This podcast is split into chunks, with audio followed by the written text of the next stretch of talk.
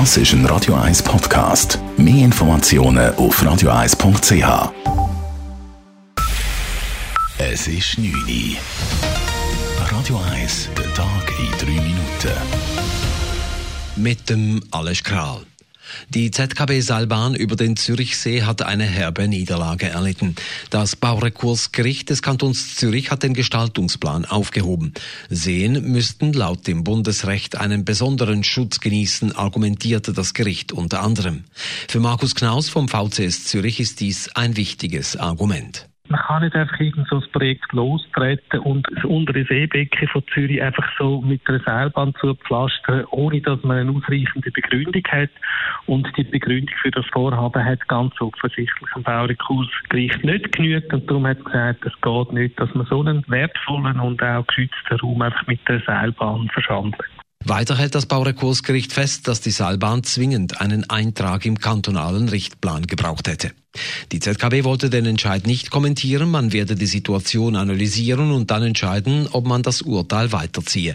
Akzeptiert die Bank den Entscheid, ist das umstrittene Seilbahnprojekt beerdigt.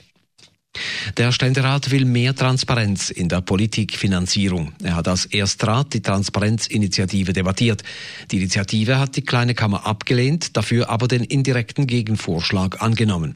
Transparenz sei wichtig, betonte FDP-Ständerat Andrea Caroni in der Debatte, aber die Initiative gehe zu weit. Ich finde, dass die Balance hier nicht stimmt. Legt man politische Zuwendungen offen, dann ist das ein doppelter Eingriff in die Privatsphäre. Zum einen legt man nämlich die politischen Präferenzen offen und zum anderen legt man auch finanzielle Möglichkeiten offen. Im Gegenvorschlag setzt der Ständerat die Schwellenwerte, ab wann Spenden offengelegt werden müssen, deutlich höher an als die Volksinitiative, nämlich bei 25.000 Franken. Die Initiative verlangt eine Offenlegung bei Spenden ab 10.000 Franken. Im Weiteren hat der Ständerat eine überarbeitete Vorlage des Bundesrats für Whistleblower befürwortet, damit sich diese künftig nicht strafbar machen, wenn sie einen Missstand aufdecken.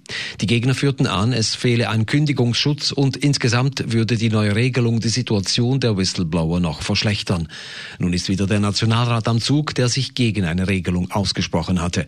Lehnt er die Vorlage ein zweites Mal ab, ist sie vom Tisch. Der Bund warnt vor Hackern, die es auf veraltete Betriebssysteme abgesehen haben.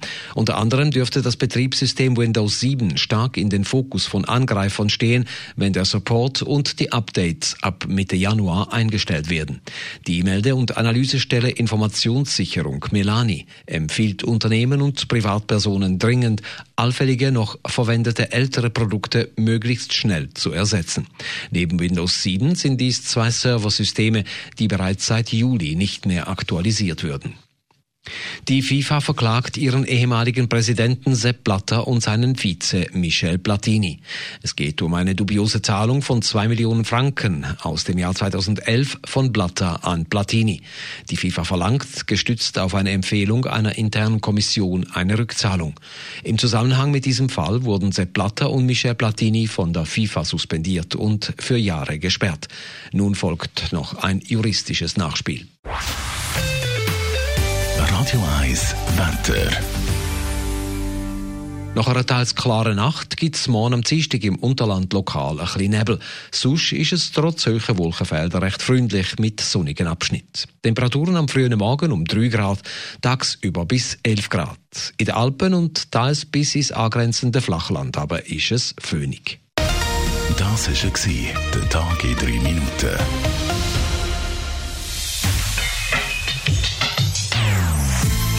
Non-Stop Music auf Radio 1. Die besten Songs von allen Zeiten. Non-Stop. Radio 1.